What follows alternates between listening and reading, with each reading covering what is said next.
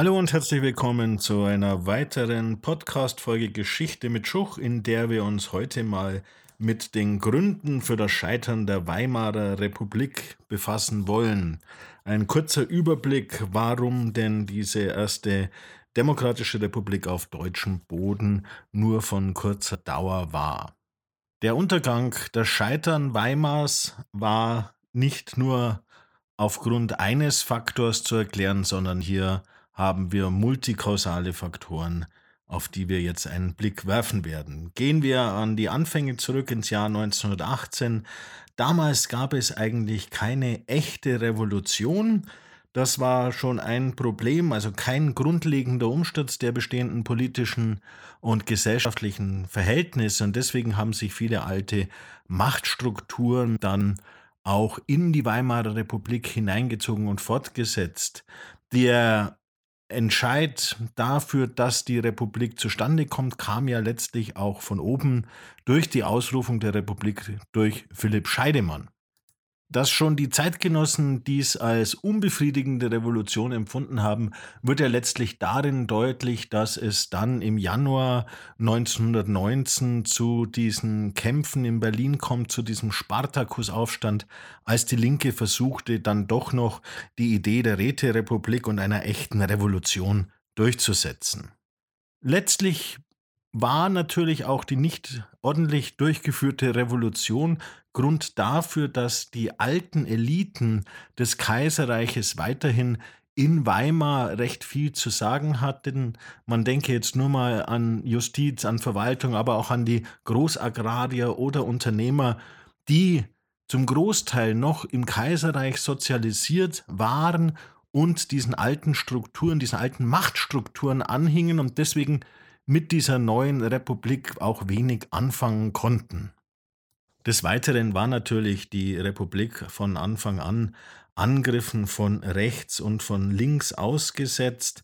Man denke nur an den Kapp-Lüttwitz-Putsch oder den Hitler-Putsch, aber auch die kommunistischen Aufstände, zum Beispiel in Mitteldeutschland, die sich ja auch gegen Demokratie und Republik richteten. Des Weiteren haben wir dann die sogenannten Konstruktionsfehler, in der Weimarer Verfassung. Man denke an die starke Stellung des Reichspräsidenten, der als Ersatzkaiser fungierte, der mithilfe des Artikels 48 eben auch Notverordnungen erlassen konnte und dann in Kombination mit Artikel 25 wird ja hier dann auch ein Instrument für die Präsidialkabinette und die Minderheitenregierungen geschaffen. Und hier haben wir auch schon den nächsten Punkt, dass wir letztlich ganz schwer immer stabile parlamentarische Mehrheiten in dieser Weimarer Republik erreichen konnten. Es kommt zu häufig mal zu Koalitionskrisen und letztlich zerbricht ja die letzte Weimarer Koalition dann 1930 und danach haben wir diese Minderheitenregierung, die Präsidialkabinette, die ja im Wesentlichen vom Reichspräsidenten abhängig waren. Außenpolitische Faktoren waren natürlich von Anfang an der Versailler Vertrag, der eine starke wirtschaftliche, eine starke politische, aber aufgrund des Kriegsschuldartikels 231 auch eine starke psychologische Belastung für diese junge, fragile Republik darstellte.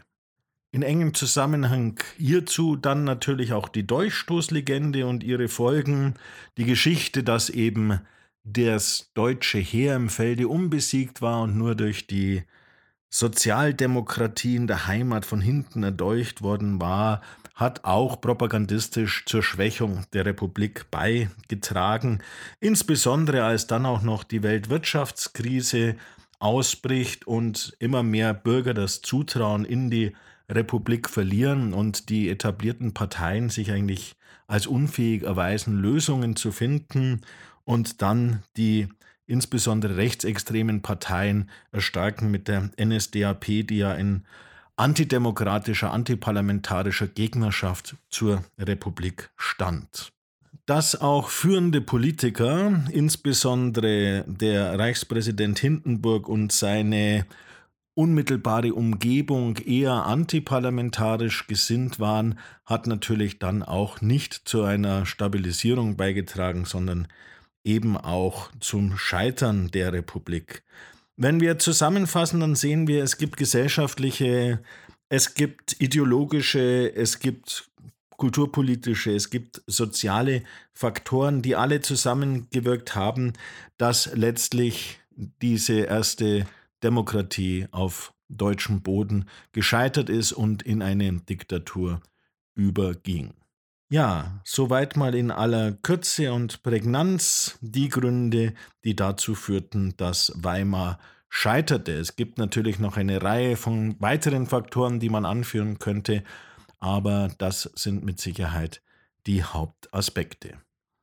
Ich hoffe, ihr konntet wieder ein bisschen was mitnehmen. Bleibt mir gewogen bis zum nächsten Mal, wenn es wieder heißt Geschichte mit Schuch.